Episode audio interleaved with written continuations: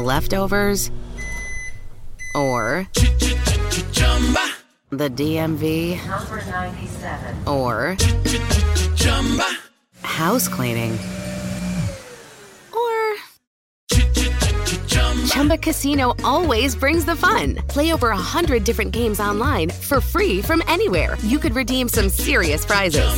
ChumbaCasino.com. Live the Chumba life. No purchase necessary. Void where prohibited by law. T plus terms and conditions apply. See website for details. Texting privacy policy and terms and conditions posted at textplan.us. Texting enrolls for recurring automated text marketing messages. Message and data rates may apply. Reply stop to opt out. The pandemic has been hard on all our kids. New studies show more than one in three children who started school in the pandemic now need intensive reading help. That's right. Millions of kids in kindergarten through third grade in the United States cannot read at grade level. Here's the good news. Your child can be reading in just 30 days, guaranteed, with Hooked on Phonics. Even if your child has been struggling, Hooked on Phonics will teach your child to read in just 30 days, guaranteed. And right now, you can get started for just $1. Text the word grade to 323232 right now. Hooked on Phonics is highly effective and incredibly fun, and everything can be done right from home and in less than 20 minutes a day. For more than 30 years, Hooked on Phonics has been the proven learn to read program that kids love to use. Text grade to 323232 and teach your child to read in just 30 days, guaranteed. Text grade to 323232 right now and get started for just $1. Text grade to 323232 now. Text grade to 323232. Nacionpodcast.com te da la bienvenida y te agradece haber elegido este podcast. Bienvenidos a Salud Esfera. Presenta Margot Martín. La investigación de las enfermedades ha avanzado tanto que cada vez es más difícil encontrar a alguien que esté completamente sano. Es una frase de Aldous Huxley, que es un escritor angloamericano.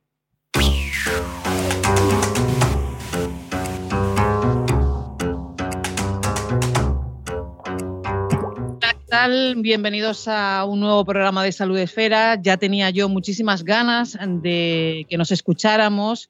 Eh, ya lo sabéis, aquí hablamos de salud y lo hacemos con la intención de divulgar.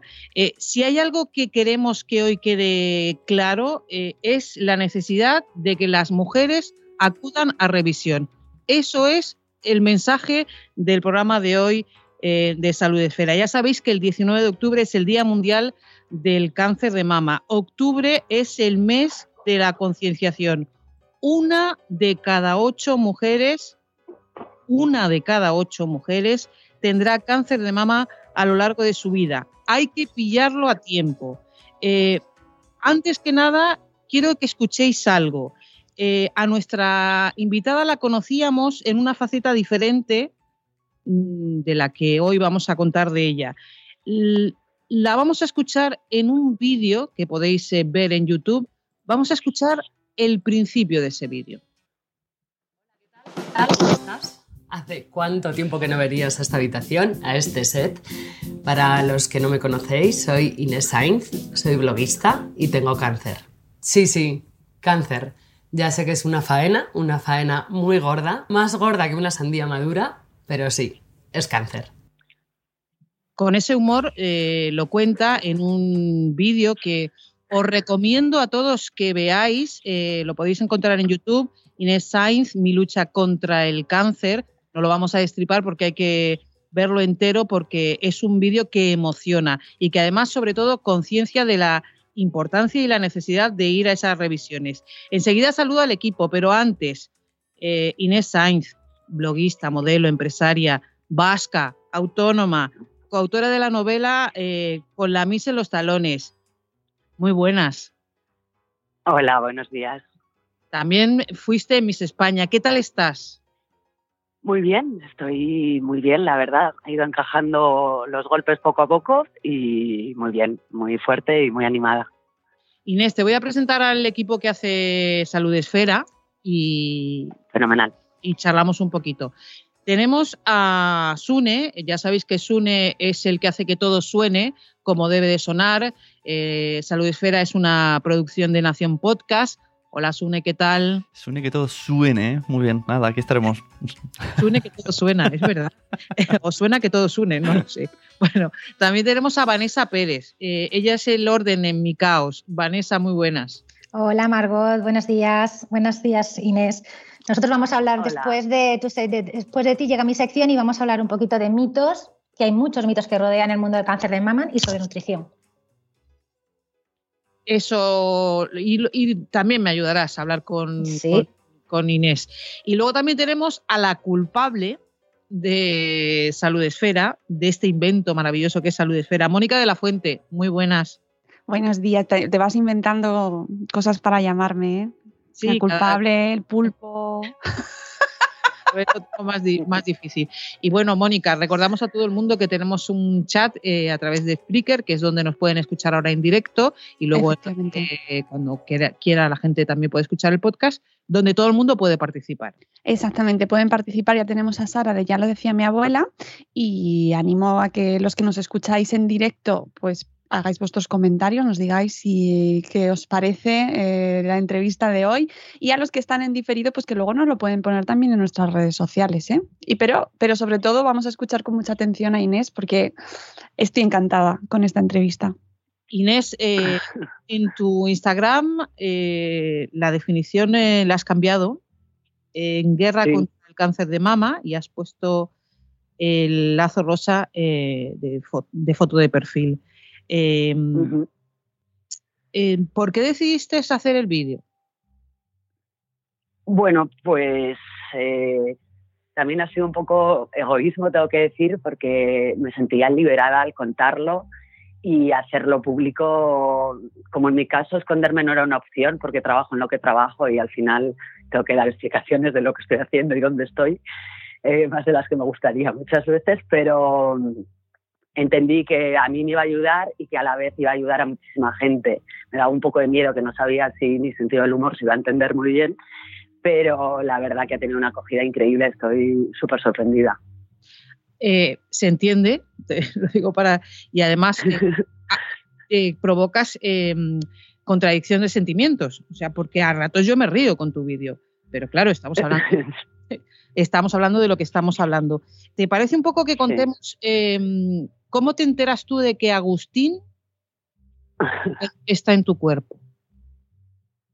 O si quieres Pues, eh, Agustín, ¿por qué lo llamas? ver, lo, lo primero sí, yo creo que tenemos que contar porque le llamamos Agustín, porque, bueno, lo primero que te das cuenta es que la palabra cáncer es muy fuerte y estar...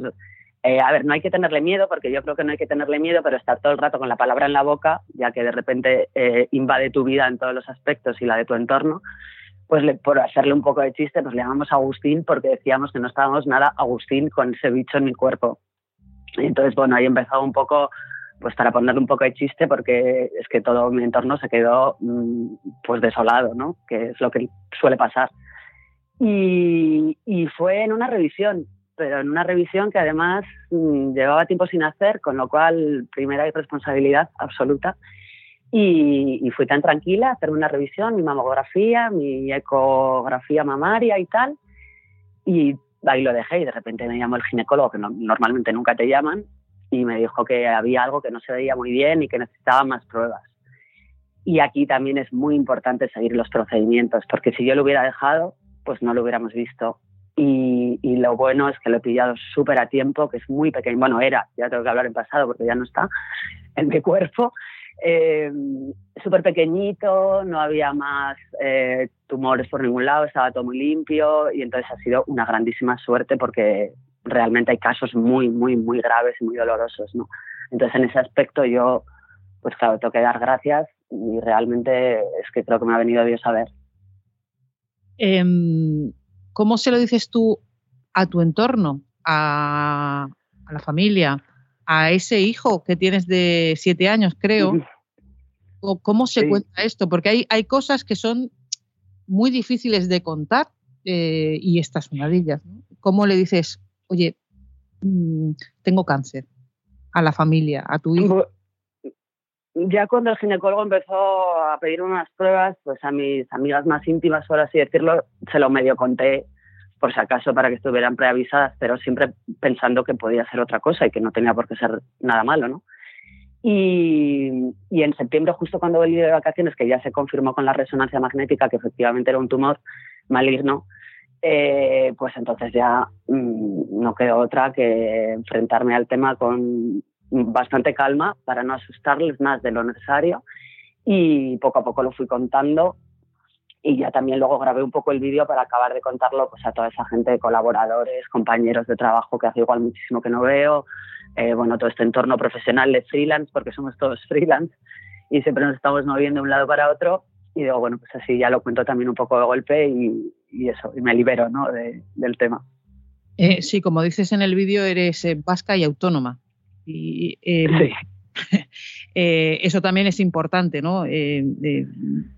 Como ahora, por ejemplo, eh, te tienes que tomar la vida con más calma, que también lo cuentas, ¿no? Eh, porque ahora lo importante es otra cosa. ¿no? Sí. Eh, todo el mundo te lo dice además que lo importante es que te cuides, que tienes que pensar en ti, eh, pero cuando eres autónomo, pues si ya la conciliación es complicada con la vida normal, imagínate con este protagonista en mi vida. Y bueno, voy bien, no me hace mucha gracia esto de estar de baja, pero mientras tanto pues estoy intentando eh, pensar en el futuro, posibles proyectos o creando alguna nueva historia en mi cabeza, porque tengo una mente muy creativa y intentando, la verdad, tomármelo con calma y disfrutando pues, de las cosas más simples de la vida, la verdad. De un paseo, del sol, de un helado, de... No que antes también las disfrutaba, pero ahora le presto como más atención. Eh, no sé dónde te he leído que has luchado mucho, ¿no? Para demostrar que además de guapa e- eres lista, ¿no? para luchar contra ese topicazo. Em, Tópico. Mm. tópico total. Eh, me, me lo ha recordado ahora al decir, porque soy muy creativa y es verdad, eres muy creativa. eh, eh, en el vídeo lo cuentas que, que pasaste por todas las fases mm, posibles, ¿no? La negación, la ira, la negociación, la depresión, la aceptación. En, cuanto a tu enfermedad, ¿en qué fase estás ahora?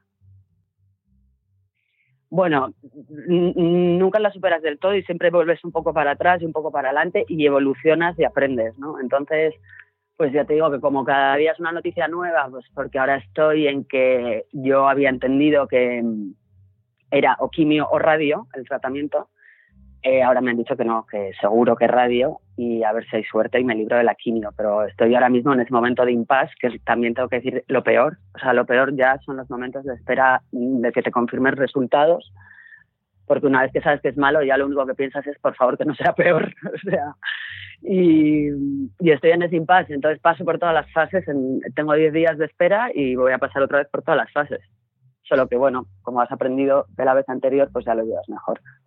O sea, ca- cada prueba nueva eh, te lleva a todas esas eh, fases, ¿no? Como bien estás contando. Sí, la revives otra vez de nuevo. Todo, pasas por todo ello. El- eh, al final es una, es una lección vital. Em, lo que te está pasando, lo que está pasando, me, ha- me ha- me ha recordado, mi hermana tuvo cáncer de mama, está bien, ya está de alta. Me ha recordado que mm, te dan de alta cuando pasas tus revisiones cinco años, lo digo por si alguien nos está escuchando. Sí. Em, me ha recordado, eh, a ella le dijeron del suyo que era pequeñito pero cabrón. Perdón por la Sí, palabra. es que eh, es impresionante porque hay mm, millones de tipos de cánceres con millones de tipos de indicadores que por supuesto yo no entiendo nada y me acabo de hacer un, un semimáster y aún así me queda mucho por aprender. Eh, entonces, a ver, es que todas nos enfrentamos por lo que estoy viendo, porque como me está escribiendo tantísima gente dándome ánimos, apoyos, eh, da enhorabuena, fuerza, de todo, está siendo espectacular. Y me escriben muchas pacientes también. Y más o menos lo vivimos todas igual. Eh, lo del nombre y apellidos te lo dicen todo el rato. De hecho, hay, mira, una anécdota muy graciosa. Me escribió una chica y me dijo que le hacía gracia lo de Agustín, que le recordaba a su padre, porque su padre le había puesto Francisco Gómez, porque se hartó de que le dijeran los médicos que había que ponerle nombre y apellidos, y entonces él le llamó Francisco Gómez. Mira, me hizo una gracia, estaba yo recién operada y me moría de la risa, casi se me saltan los puntos. Bueno, eh, Mónica, eh, no sé si la gente en el eh, chat está comentando algo. No sé si Vanessa quieres preguntar algo. Em, os invito a participar en la conversación. Sí, yo tengo, me voy a adelantar. tengo una, eh, pregunta para Inés. Eh, en tu relación con los profesionales, que con, pues con los médicos, con tu, con tu oncólogo, em, ¿qué crees que se podría mejorar? ¿Qué, crees, ¿Qué aspecto crees que hay que seguir trabajando en la relación médico-paciente en este tipo de Pues situaciones? A ver, eh, yo no tengo queja ninguna, la verdad que me están tratando con muchísimo cariño y creo que justo precisamente a, pacientes con esta enfermedad se le pone más empeño en tratarles como con mucho cariño, ¿no?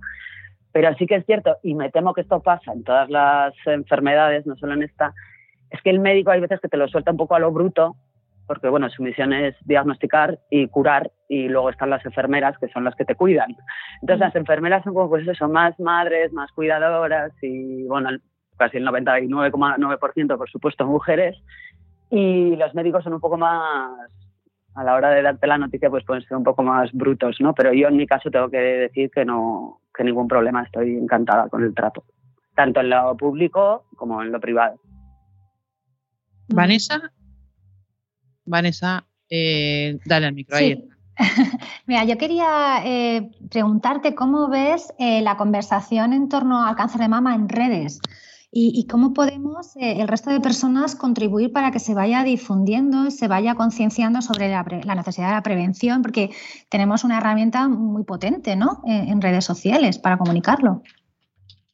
Bueno, yo, vamos, lo he tomado como una lucha personal y, y ahora mismo soy influencer del cáncer. O sea, es que no voy a hacer, es que no voy a hacer otra cosa, por lo Sí. menos hasta que acabe el mes de octubre, que me parece como lo mínimo, eh, porque me parece muchísima casualidad que justo el 2 de octubre me operaron, el 6 de octubre era mi cumpleaños, justo coincidió todo en el mes del cáncer de una fue señal, como, ¿no? Pero Sí. por favor, sí, como no voy a contar esto, o sea, es que tengo que ayudar en lo que pueda.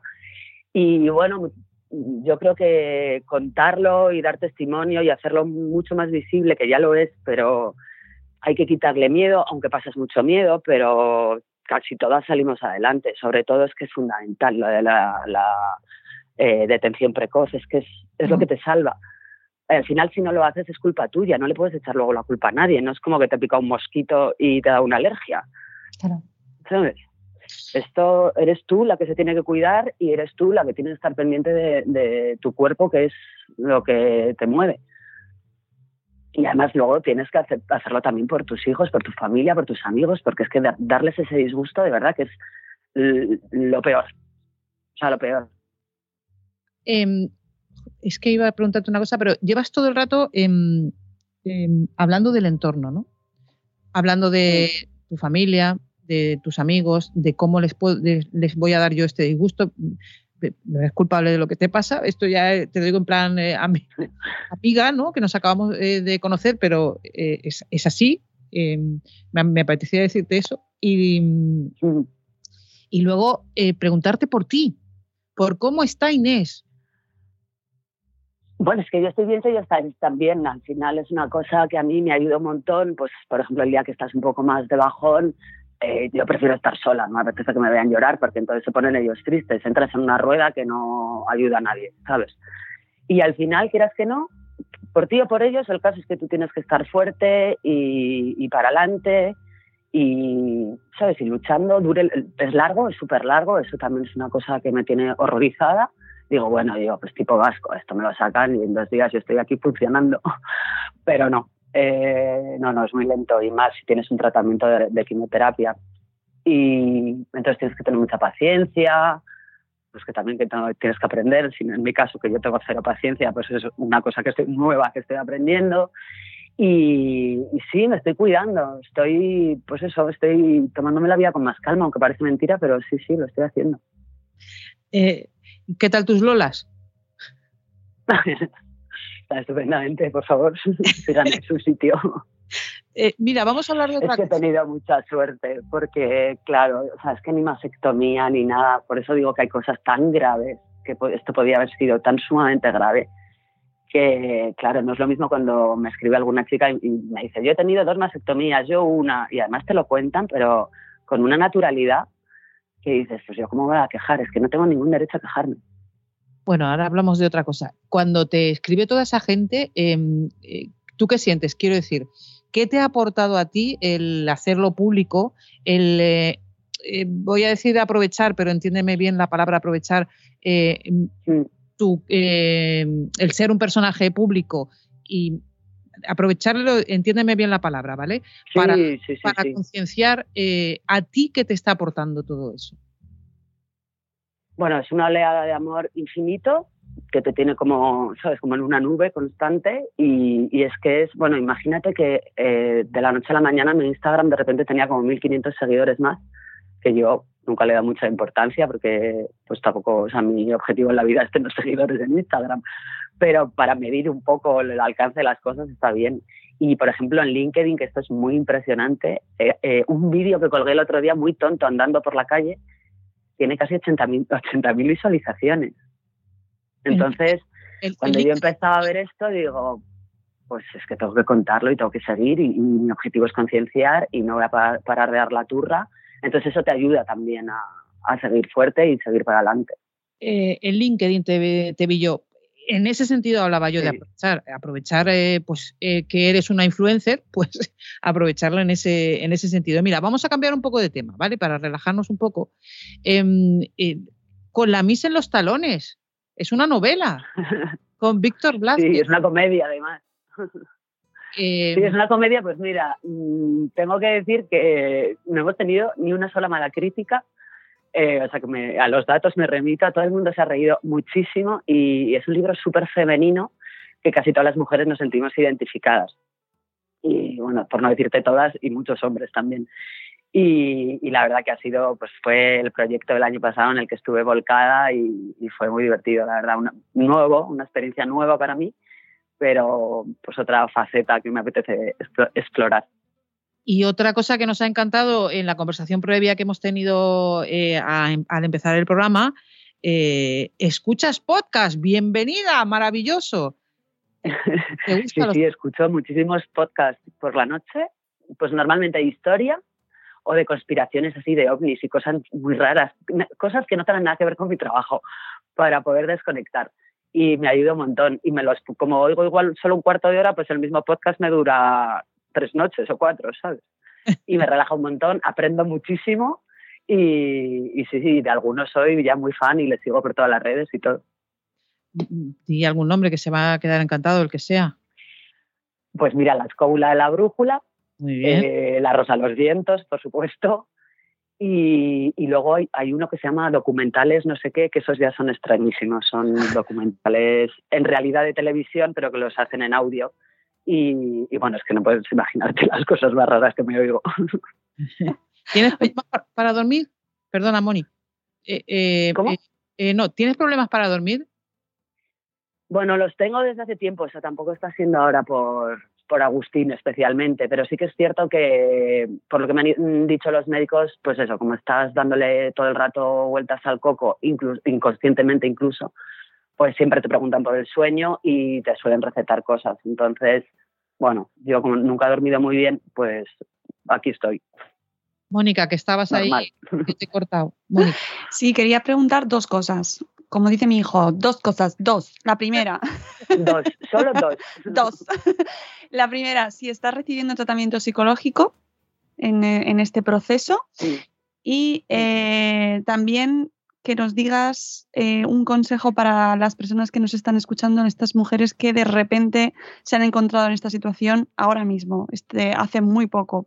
El consejo para empezar el camino. Pues mira, eh, en cuanto al tratamiento psicológico, no. Eh, yo en, ocasiones puntuales he ido a terapia para, por, bueno, pues típicos cuadros de ansiedad, estrés. Es que el estrés también, por cierto, hace estragos y yo estoy convencida de que mucho tiene que ver con, con eso, con ese ritmo de vida que tenía yo de, sobre todo el estrés me lo provoco yo a mí misma con exigencia, autoexigencias. Entonces, bueno, más o menos tengo las herramientas para poder, pues como ya he ido antes a terapia, pues ya tengo esas herramientas que te quedan, ¿no? Y luego, eh, las mujeres que están pasando por esto, pues te voy a dar un consejo que puede, puede parecer súper frívolo, pero a mí me ha ayudado en los dos casos, tanto cuando estaba psicológicamente desestabilizada como ahora, que es pintarme el labio rojo y lanzarme a la calle. O sea, no falla. Yo odio maquillarme. O sea, odio maquillarme con todas mis ganas porque para, mí forma parte de mi trabajo. Ah, y yo mi día feliz es estar en pijama en casa. O sea, ¡Qué bueno! ¿En serio? ¿Odias maquillarte? Pues que Odio maquillarme con todas mis ganas. Dios mío, el titular. todos mis amigos lo saben que para mí o sea, es un drama y lo tengo que hacer. Luego encima tengo la piel súper delicada, con lo cual pues no me ayuda. Y, pero lo, del labio rojo es verdad que no falla, o sea, porque no sé, tiene, está estudiado, que además psicológicamente ayuda muchísimo.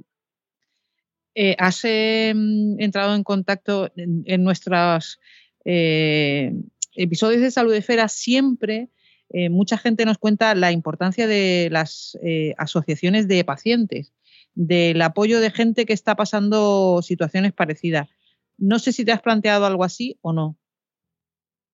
Todavía no, es que quiero, o sea, más que ir a, recibir yo pues esa terapia de grupo y compartir, que ya estoy compartiendo todo en redes, eh, ya cuando esto esté un poco más avanzado y ya pues cuando esté finalizando el tratamiento o así, sí que quiero colaborar pues con todo el tema de la imagen, tengo muchas amigas además que colaboran con la Asociación Española contra el Cáncer, eh, pues todo tipo de charlas para poder pues desde colocarte el pañuelo, maquillarte, eh, estilismos también de tema de cómo vestir, de colores que te favorecen, colores que no. Pues toda esa información que tengo yo de experiencia del mundo de la moda, pues me encantaría compartirla.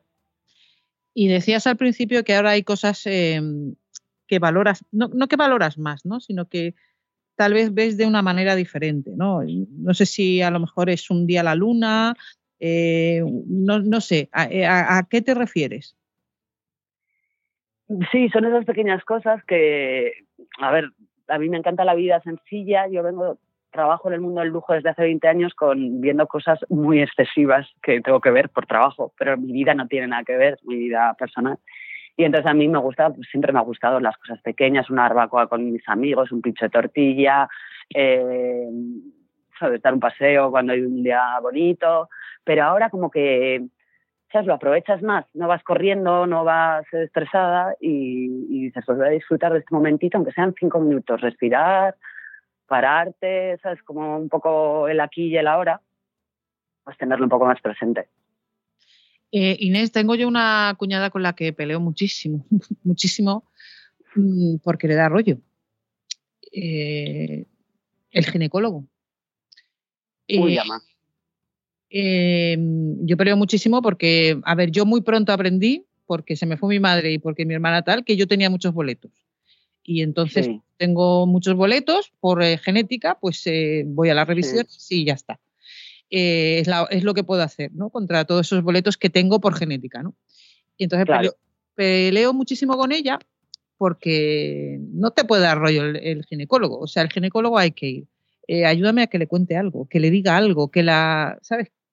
Pues, eh, pues que le doy el mío, que es maravilloso. O sea, le doy mi contacto y, no es el que me está tratando, pero sí es el que lo descubrió y, siempre ha sido el mismo. Con él he tenido a mi hijo y yo era muy dejada, pero porque creo que aquí hay un error, no deberíamos comunicar tan claramente la edad y el tema genético, o sea, porque te hace sentir confiada y para nada que para nada. O sea, tú has explicado claramente que tienes eh, genética y que te puede tocar y que por eso estás más pendiente, pero el resto del mundo no se puede relajar porque es que no significa que no te vaya a tocar. Y habéis dado el dato, una de cada ocho. Es que una de, de tus ocho amigas o de tus ocho mamis del cole o de tus ocho compañeras de trabajo tiene cáncer de mama. Entonces, no puedes ir por la vida como si fueras un superhéroe, en plan, no me va a tocar y es que tienes que ser responsable con tu cuerpo. En el año ya Claro que... luego, mira, dile, le podemos decir que si luego le toca, que no se podrá quejar. Sí, te lo juro que lo intento de todas las maneras posibles, pero no, no, no, me cuesta.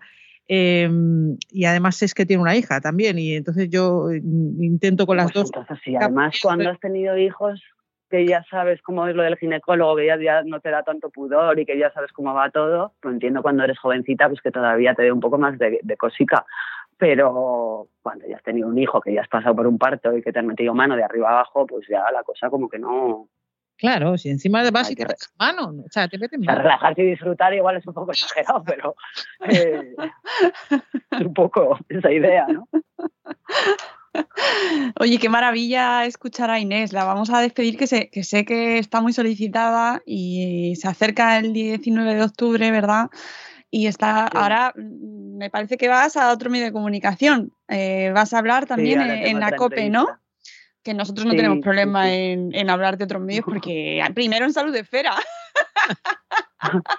Claro que sí, al final estamos todos en el gremio. Hombre, claro que sí. Eh, ¿Y qué proyectos tienes para, así, en dos minutos, así, para estos próximos meses? Pues eh, bueno, estoy trabajando con cosas de la agencia, con la segunda novela también. Bueno, trabajando, pensando. Eh, proyectos de Cuídate, posibles, cuídate. posibles clientes. No, que te cuides, que te cuides, que te he cortado, que, que puedes Sí. pensar y todo eso, pero recuerda cuál es tu proyecto importante ahora. Perdón, que te Sí, sí, sí. Entonces, mira, lo bueno es que aprendes a vivir un poco el día a día, que no puedes hacer proyectos a largo plazo, cosa que en mi cabeza era impensable, porque yo muchos proyectos en los que trabajo duran igual uno o dos años. Entonces pienso como mi mente piensa muy largo plazo. Y, entonces eso me está costando la vida, claro, esto de, no, no, ¿qué vas a hacer la semana que viene? Es que no lo sé, o es que no te lo puedo decir, me cuesta un montón. Así que nada, en principio, pues eso, mm, hablar con Víctor, preparar el segundo libro, proyectos eh, futuros en la agencia y, y superar esto lo antes posible, ese es mi primer objetivo. Inés Sainz, ha sido un eh, placer, lo decía Mónica, escucharte, charlar contigo. Eh, te deseamos lo mejor eh, y recuerda que tú eres tu proyecto ahora mismo. Y piensa en el entorno, Muchas pero piensa, piensa en ti. Piensa en ti. Sí, sí, sí, lo Eh, prometo. Un beso muy fuerte, seguimos en contacto y todo va a salir bien. Muchísimas gracias, un beso muy fuerte a vosotros. Besazo. Chao. Hasta luego, chicos. Chao. Bueno, ya sabes, cuelga tú. bueno, eh, ha sido maravilloso escuchar a, a Inés porque además estamos hablando de, de, pues que tiene cáncer de mama. Eh, Agustín era el cáncer que tenía en su cuerpo y que ya no tiene y que además, según eh, nos ha contado ella, pues eh, posiblemente no tenga que eh, recibir de quimio, sí radio. Em, y esta charla que hemos tenido con ella es importante por lo que decíamos al principio, porque mi cuñada se tiene que enterar de que las revisiones hay que pasarlas. Hay que ir, cada vez que te toca, hay que ir a la, a la revisión. Es em, la forma que hay de luchar contra el cáncer de mama. Em, dicho esto, ¿dónde nos vamos ahora? Pues a la salita de espera. Pasen, pasen, siéntese cómodos. Están en la salita de espera. Vanessa. Bueno, yo sí, qué oye, qué maravilla, qué maravilla escuchar a esta mujer con qué naturalidad lo ha contado todo. Y lo importante es que un personaje público de la cara de esa manera lo cuente con esa sencillez, se exponga porque está ayudando a tanta gente, porque es- esa es la, ventaja que tiene, ¿no? Al ser público, que puede llegar a donde otros no lo hacen. Y se lo decía antes a Mónica, llega más una charla de ella, una conversación con ella de 10 minutos que un congreso, que una jornada, que una charla, ¿verdad? Porque es una persona de carne y hueso, pero es una persona que estás acostumbrada a verla en una faceta de la vida y de repente, ¡plam! Y a mí me ha encantado la actitud, la actitud con la cual la está enfrentando, ese positivismo, ese no dejar de hacer sus cosas, de hacer su vida. No sé, me ha dejado sin palabras.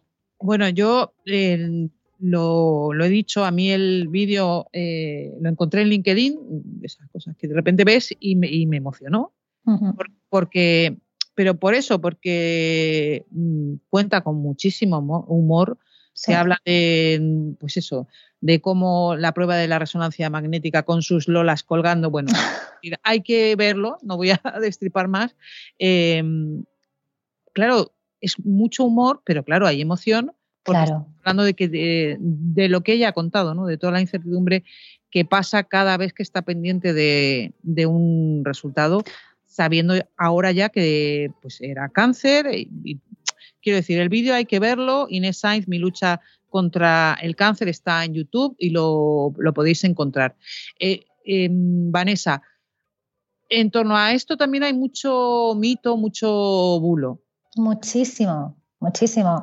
los bulos, bueno, sabemos que hay bulos con todo, ¿no? O sea, en, el campo de la, salud es, vamos, es un campo que atrae a los, a los bulos, a los mitos, a las falsas creencias de una forma tremenda, pero eh, es especialmente preocupante cuando estamos hablando de cáncer, ¿no? Porque puede interferir en los tratamientos. Eh, además es que el cáncer de mama es eh, el tipo de cáncer que está más presente en Internet. O sea, hay mm, como 101 millones de resultados, o sea, hay 200.000 tweets al año. O sea, es, un tema que está ahí. Entonces es súper fácil encontrar en toda esta información eh, titulares falsos, información no contrastada.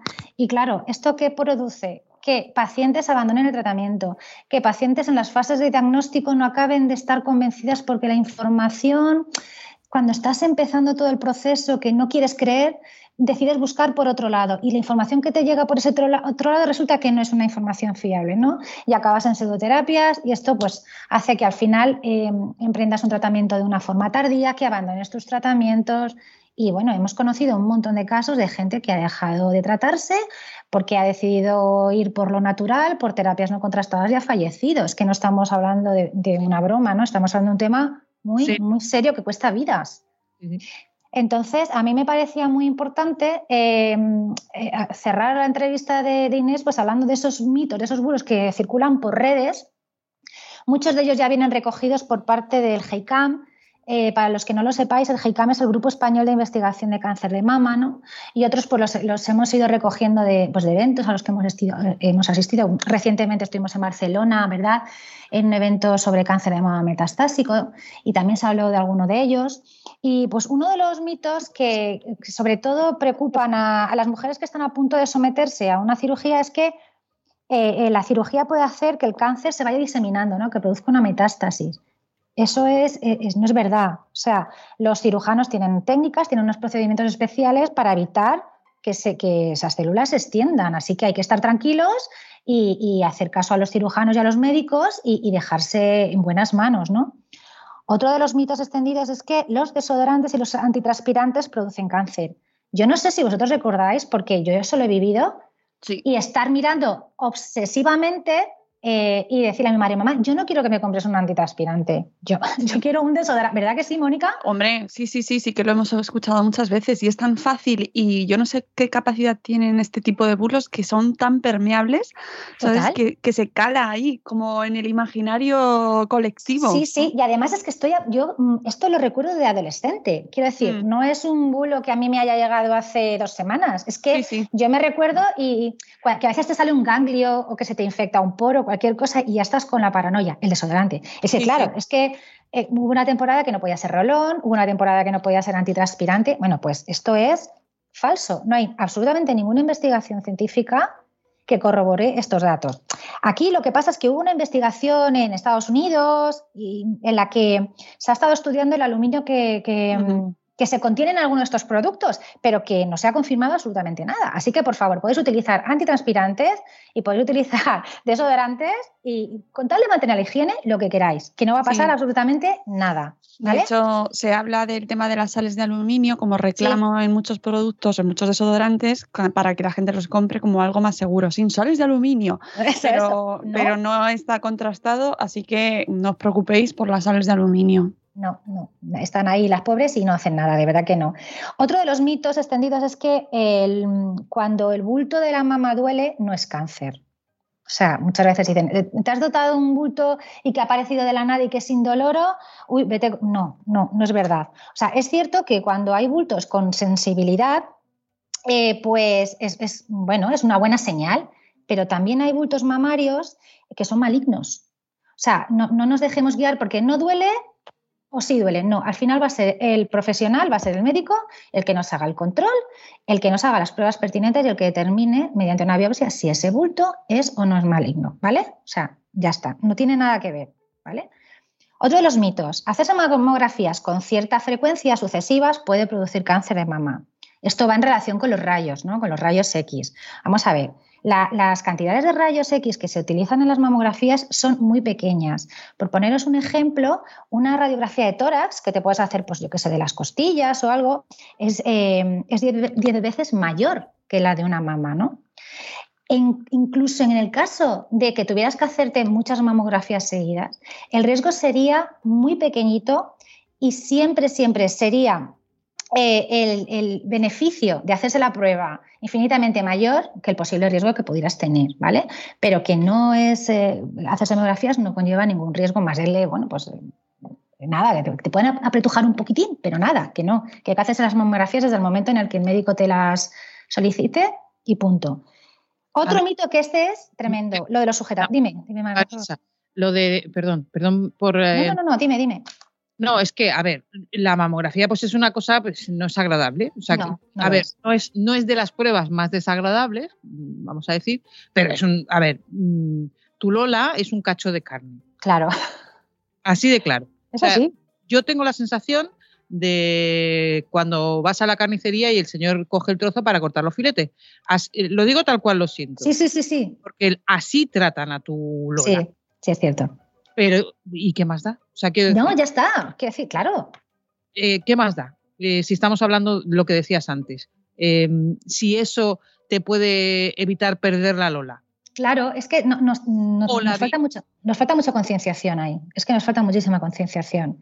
Y hay ahí un cierto tabú con el tema de las mamografías y hay que hablar de ellos y hay que, no sé, y yo creo que debería de adelantarse la edad, pero eso ya es una opinión personal, ¿sabes? Porque como ha dicho Inés, no podemos centrarnos en edades y en genética y en sexo. Claro. Eso es, es verdad, también es verdad, eso también es verdad. Otro de los, de los mitos, que esto también seguro que lo habéis escuchado un montón de veces, es que los sujetadores con aro o los sujetadores de color oscuro negro pueden producir cáncer de mama. Vamos a ver. No es verdad. Es que yo lo de los Lo aros, yo lo de los aros lo he escuchado y lo del, Y yo y lo lo del de- sujetador negro en verano también. ¿Sí? Sí, sí. Yo lo del Sí. sujetador no lo había oído, pero lo de los aros sí. Sí, A ver, el, el de color salmón es muy feo. Pero Pero de ahí a Pero vamos. Pues no, no, son leyendas urbanas, pero que han ido calando y han ido calando. Vamos a ver, que no hay ninguna asociación del uso del sujetador, del color, de las horas que lo lleves puesto, de la edad en la que comenzaste a usarlo. No. Lo que sí que es cierto y verdad es que después de una reconstrucción mamaria se recomienda llevar no deportivo, pero porque es lógico y normal y por sentido común. Pero amigos, el, el- el aro no va a producir cáncer, o sea, no, no te va a hacer un daño, no tiene absolutamente nada que ver. Es que yo me he visto en estas con mi madre siendo adolescente y me ganas a comprarme sujetadores de aro. ¿Sabes? Pues sí, por sí. No, no, pues no. No hay ningún riesgo, ¿vale? Otro de los mitos que están extendidos es que solamente las mujeres de raza blanca desarrollan cáncer de mama. Lo cierto y verdad es que las mujeres de raza blanca, de raza negra y las hawaianas, fijaos el dato, eh, como grupo somos las los que tenemos mayor índice de, de- de incidencia de la enfermedad. Y los más bajos se encuentran entre las mujeres de Vietnam, de Corea y las indígenas, que no se sabe por qué. Pero con esto, ¿qué quiere decir? Que puede haber una mayor incidencia, pero que puede afectar a cualquier mujer, de cualquier nacionalidad, de cualquier etnia, de cualquier parte del mundo. Así que, otro mito a desterrar. El tema de los trabajos por turnos y los trabajos nocturnos, que pueden desencadenar la enfermedad. De esto se ha hablado mucho, de que el hecho de tener un trabajo por la noche, eh, por turnos, puede alterar a los ciclos circadianos de tal manera que puede producir cáncer. Eso no es cierto. Es verdad, y eso está demostrado, que trabajar en turnos nocturnos altera. Porque es así, porque eh, la, la melatonina, que es la hormona que regula los ciclos circadianos, eh, se produce en menor cantidad y acaba alterada, se alteran las funciones autoinmunes, eh, hay un desfase de sueño y vigilia, ¿verdad? Se altera la digestión, o sea, hay, hay alteraciones, eso está demostrado. Que tu sistema inmunológico empeora, que tu calidad de vida empeora, pero de ahí a producir cáncer mm, se han realizado estudios porque se han realizado y no se ha encontrado una consistencia. Otra cosa es que tú a lo mejor sí que tengas una serie de factores de riesgo, ¿verdad? O, y, tengas todas las papeletas, entonces eh, pues un- una peor calidad de vida pueda desencadenarlo, pero no se puede atribuir al cronotipo, a ser una persona nocturna por tu trabajo, ¿de acuerdo? Eh, otro de los mitos, el tema de la cafeína, que si tomas determinadas cantidades de cafeína, pues puede aumentar el riesgo de cáncer. Eh, Pues señores, ¿qué cantidad de cafeína habría? En to- en todo caso te intoxicarías, pero no hay nada que demuestre que consumir cafeína va a producir cáncer. Igual que la soja. Ahora, hubo una temporada en la que se decía que, que entrañaba un peligro consumir soja, que era un agente cancerígeno. Esto también viene de un estudio que es la cosa que pasa muchas veces con los estudios, ¿verdad? Que alguien coge un estudio con pinzas, una persona que a lo mejor pues, no ha leído bien el tipo de muestreo que se ha realizado, si es extrapolable o no, coge y de repente saca una conclusión, la suelta tal cual fuera de contexto y crea toda la confusión del mundo. Se hizo un estudio con animales, con ratones de laboratorio concretamente, en la que se, eh, a ellos sí que les afectaba el consumo de soja. Pero no es extrapolable en humanos, primero, porque las cantidades de soja que se les eh, proporcionaba eran cantidades enormes mm, que los humanos no consumimos, y segunda, porque metabolizan la soja de una forma totalmente diferente. Entonces, no son resultados que nos puedan servir a nosotros. Es un estudio para un fin determinado que alguien decidió compartirlo fuera de contexto y ya, pues lo que pasa con estas cosas, ¿no? Que se hizo viral y empezó a extenderse. No es verdad. Eh, como tampoco es verdad que hay alimentos que curen el cáncer. No hay ningún superalimento ni ninguna combinación de alimentos que curen. ojalá fuera verdad. Que últimamente, con todo el tema de los superalimentos, es cuando han empezado a proliferar, ya sabes, debajo de las piedras, dietas mágicas que curan. Una cosa es curar, otra cosa es ayudar, ayudar en el proceso de la enfermedad, y aquí es donde quería llegar yo con el tema de la alimentación. Eh, que bueno, es, eh, la alimentación es un aspecto fundamental para un paciente con cáncer, pero en general para todas las personas, porque, porque si estamos bien nutridos y estamos bien alimentados, estamos más fuertes. Cuando hay una, se detecta que hay un tumor, se detecta un cáncer de mama, se hace muchísimo más importante eh, la nutrición. ¿Por qué? Porque somos más fuertes de cara a resistir el tratamiento porque las defensas nos bajan, porque nuestro nivel de actividad baja, porque nuestro estado de ánimo se ve alterado y necesitamos estar lo más fuertes a nivel emocional y físico para afrontar todo el proceso que nos espera y todo el tratamiento que nos espera, ¿de acuerdo? Entonces, la nutrición es importante en los primeros estadios, en los primeros momentos, durante y después del tratamiento. Es fundamental. Y hay que cuidarla mucho y hay que cuidar a profesionales que nos guíen con el tema de la nutrición. Eh, Dime. Una cosa, mm, antes no sé si vas a comentarlo, pero aquí quiero recomendar mucho el libro Dieta y Cáncer de Julio Basulto y Juanjo Cáceres, que eh, próximamente eh, no sé exactamente cuándo, pero próximamente tendremos dossier especial en Salud Esfera sobre este libro, mm. porque eh, es un clásico básico también, donde revisan a fondo pues, todas, todas estas cuestiones que estás hablando precisamente sobre cómo la alimentación ayuda, pero no cura como tal, es decir, que no se deposite en la alimentación. Eh, pues es que argumentos mm, casi pseudo religiosos y milagrosos y, bueno, que lo, recomiendo siempre, pero mm, para que no se nos pase, eh, Dieta y Cáncer de Julio Basulto, ¿qué puede y qué no puede hacer tu alimentación para, eh, para, cualquiera, para cualquier persona que quiere cuidar su salud y para personas que han sobrevivido al cáncer o que están eh, viviendo con, con, esta situación? Os lo recomiendo mucho. Mónica, clásico básico es un nombre para un podcast. Sí, bueno, no es mío, es de Carlos Escudero, que con papá como Bader, que siempre lo dice, y se me ha también pegado a mí en mi cerebro. Y entonces para mí es, es, una etiqueta de, de, cosa chachi. Es un clásico, básico. Sí. Muy bueno. Es, un buen, es muy buen nombre y es muy aplicable a mucho, ¿eh? Claro, es de, pues del, señor Escudero, es así. Es así. Pues yo estoy deseando leer el libro de Julio Basulto, porque la verdad es que todavía no me lo he leído, pero bueno, lo, añado, no te preocupes que lo añado a toda la lista que tenemos. Gracias.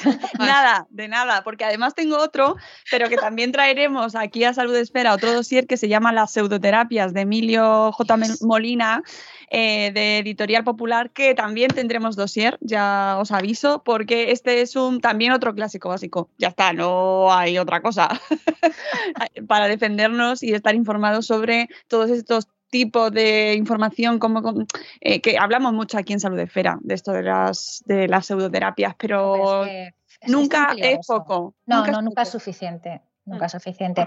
Una cosa de las que, no, de las que no, no, hemos hablado, pero es que claro, si nos pusiéramos a hablar de cáncer de mama, nos podríamos tirar aquí, es mm, precisamente de las pseudoterapias, ¿no? de abandonar el tratamiento, porque de repente te dice un señor que se debe a un conflicto emocional tuyo, ¿vale? Que no, no tienes por qué tomarte que tú soluciones tus problemillas, que tienes ahí algo enquistado em, a nivel familiar.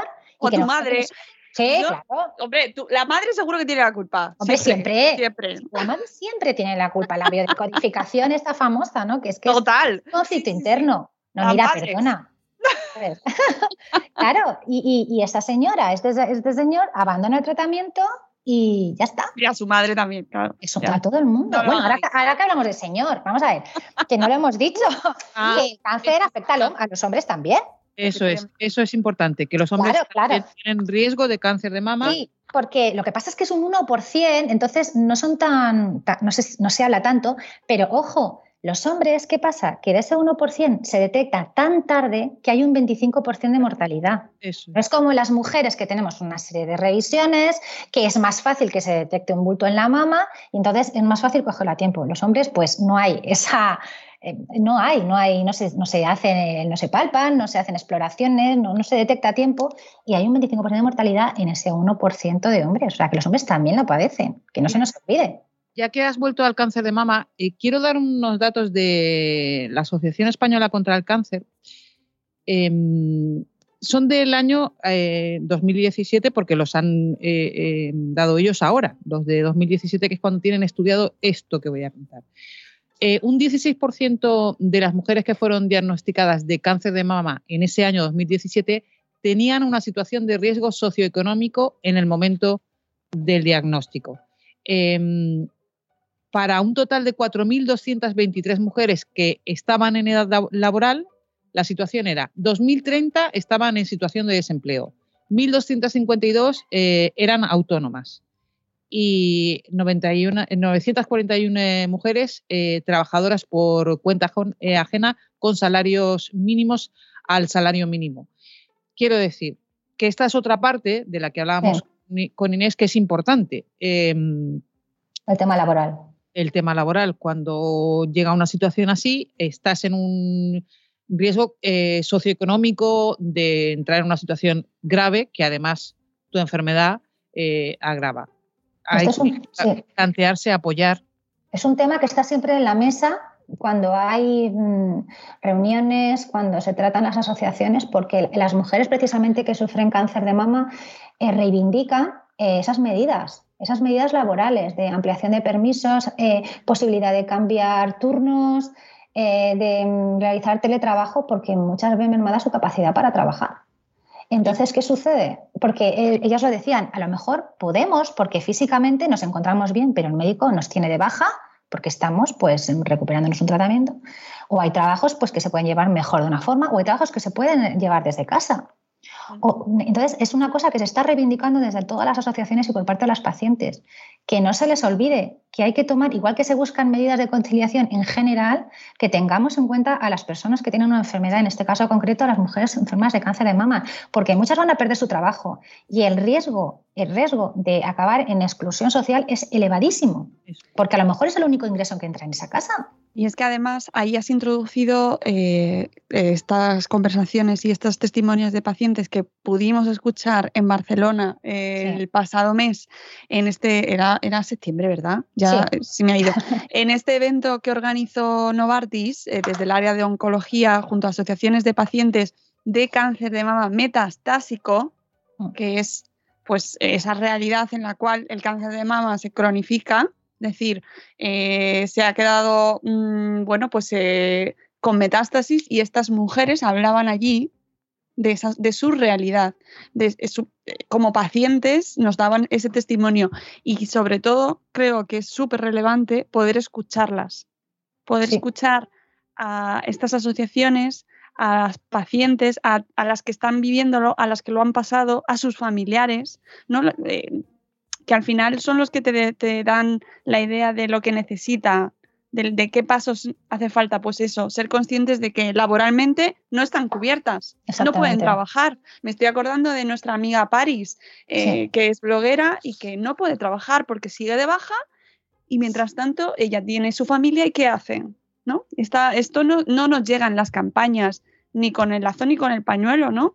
Entonces, que se reivindique investigación, ayuda, recursos, que se les dé voz y que Sí. tengan ayudas. Es que, a ver, si tú eres un trabajador por cuenta ajena eh, que tienes un buen salario, eh, estás cubierto.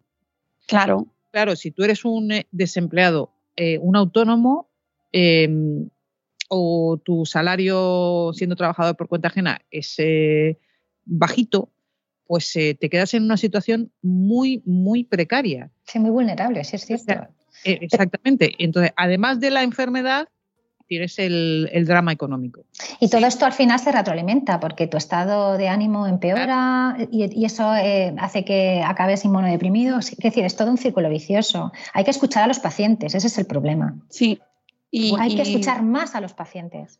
Y tenemos que acordarnos de que aunque tiene un índice de supervivencia muy grande, eh, también hay situaciones en las que pues termina, mm, bueno, pues que el paciente muere que, y que hemos perdido gente en el camino y que no podemos olvidarnos de, de ellas, ¿no? Nosotros tenemos pues blogueras a las que hemos perdido eh, y que, que, pues que eso también pasa. Entonces, Sí. que, es, que no nos olvidemos de que aunque tiene un índice de supervivencia muy grande y que, y que hay casos que terminan bien, eh, hay que ser responsables todas, mm, hacernos nuestras revisiones y... Vamos a y- tocarnos, chicas. Sí, y tocarnos mucho. Vamos a tocarnos mucho. La autoexploración es muy importante. Y, eh, Exactamente.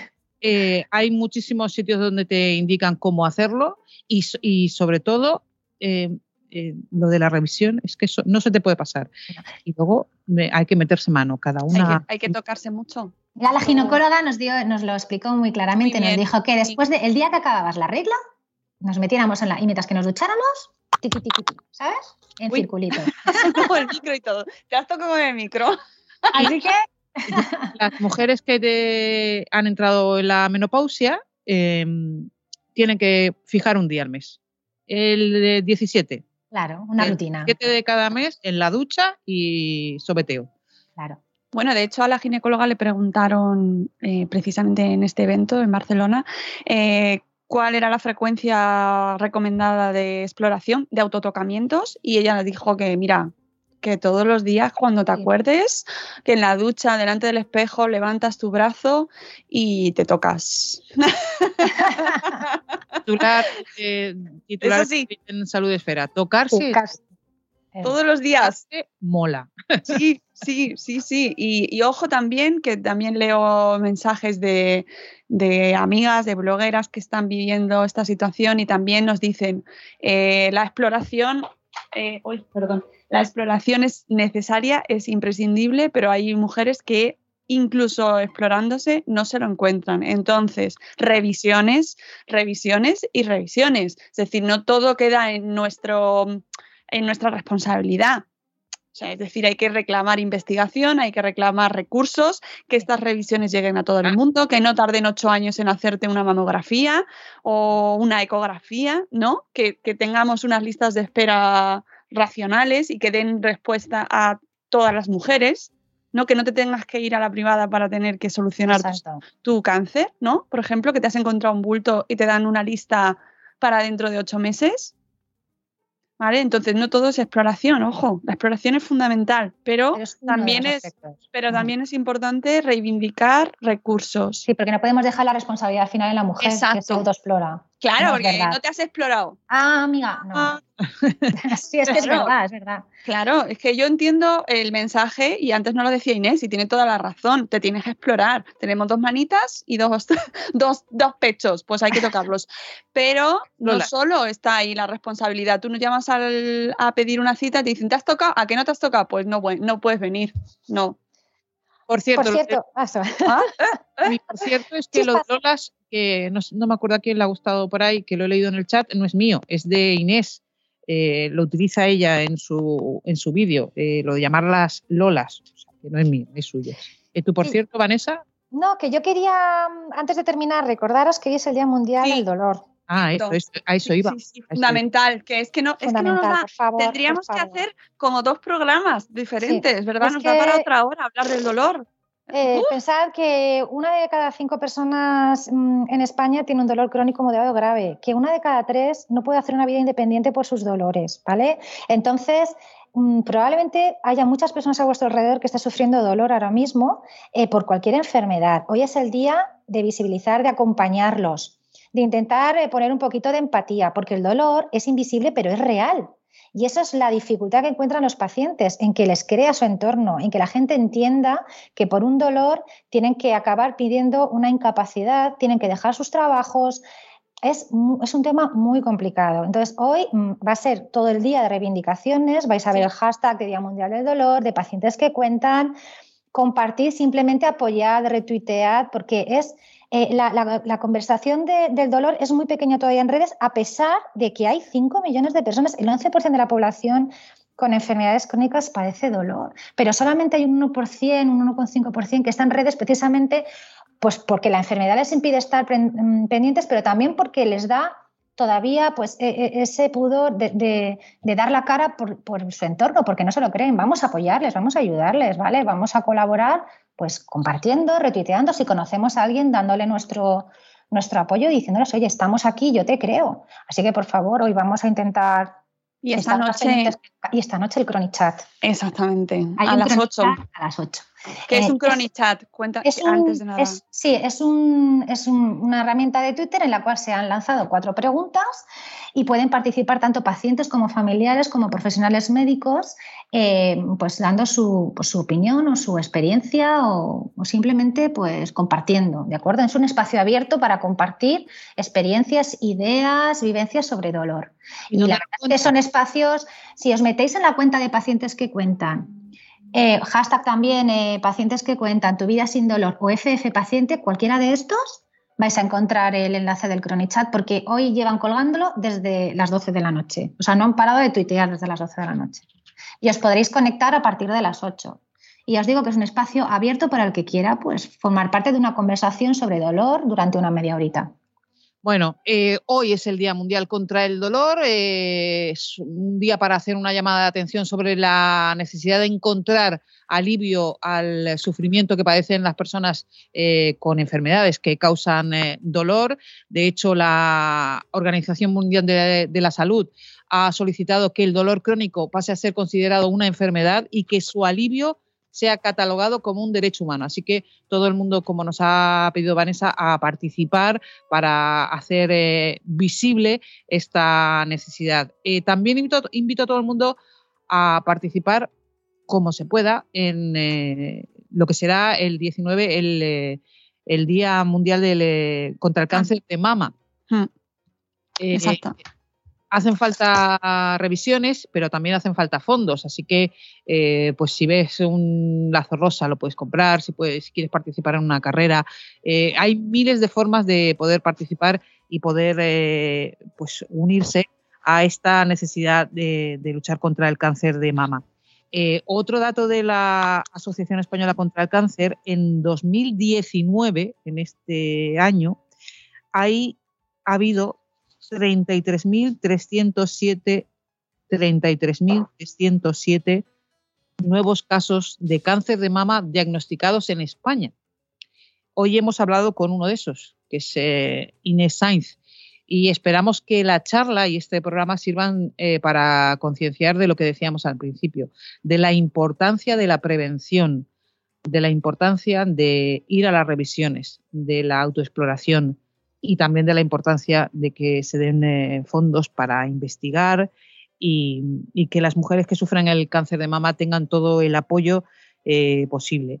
Hmm. Eh, ha sido maravilloso hacer este programa. No sé, Mónica, no sé, Vanessa, si queréis decir algo más. Y si no, nos vamos hasta el... Nada, que solo decir que efectivamente ha sido maravilloso, que podéis, que con motivo del Día del Dolor os recuerdo que tenemos una entrevista maravillosa, oh, pero con mayúsculas con la doctora Madariaga, que creo que es una figura imprescindible en este movimiento eh, de, darle relevancia y visibilidad al dolor y que vienen dosieres especiales también en las próximas semanas en Salud Esfera, ¿vale? Porque es que no podemos parar, somos muy creativos y no podemos dejar de crear. Así que el mundo de la salud. ¡Ay! Y una cosa antes de irnos, que estamos nominados, somos finalistas en los premios eh, Health Creators, que es una comunidad de creadores de salud, y han hecho unos premios eh, de, de creadores en Internet sobre contenidos relacionados con la salud. Entonces, somos finalistas en la categoría de podcast. Así que eh, podéis votar en la página de eh, esta de Health, Health Create, no, sí, healthcreators.com eh, y ahí tenéis los premios y nosotros estamos en la, en la parte de finalistas. Y eso sí, tenéis que ser relacionados con el mundo sanitario para, para participar en la votación. Pero bueno, a nosotros nos encanta estar ahí, es una maravilla y sobre todo es una maravilla hacer el programa con vosotros, con vosotras. Ay, no, no os he contado una cosa yo de, este, de esto que estás diciendo, que, que, no me, que no me querían aceptar para votaros, para votarnos. Ya. Pues claro. Claro, me dijeron, hemos mirado tus redes sociales y no perteneces a la salud. Y entonces les pasé y dije, estoy en salud esfera. Ahora ya sí, ya, ya me, han, me han aceptado. Sí, eso es un poco rego, sí. Pero bueno. Sí, eh, ya, sí, sí, lo sabemos. Pero bueno. ¿Sabéis lo que mola? Que no nos hemos nominado nosotros, que nos han nominado. Eso es lo que mola. Claro. Entonces es un subidón. Entonces me ha votado alguien que no sé yo. Sí, a quien le gusta lo que hacemos. Maravilloso. Claro. Sí, claro que sí. Y sobre todo nos gusta a nosotros. lo pasamos muy bien y además eh, yo por lo menos ya lo he dicho siempre, aprendo un montón en este podcast, en este programa y me encanta, me lo paso muy bien y por ejemplo para mí hoy hablar con Inés ha sido maravilloso, eh, hemos aprendido un montón y lo que decía, que es importante eh, cuidarse y cuidarse las lolas muchísimo. gracias a Inés por haber estado con nosotros, gracias a toda la gente que nos ha escuchado. Nos oímos pronto, todo el mundo atento a los dossiers que eh, vamos avisando a través de las redes sociales. Y ya sabéis que la salud nos acompañe siempre. Chao. Adiós. Adiós.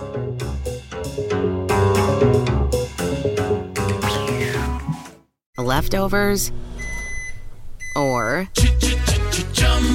the DMV number 97 or house cleaning. Chumba Casino always brings the fun. Play over a hundred different games online for free from anywhere. You could redeem some serious prizes. Chumba. ChumbaCasino.com. Live the Chumba life. No purchase necessary. Void where prohibited by law. T plus terms and conditions apply. See website for details.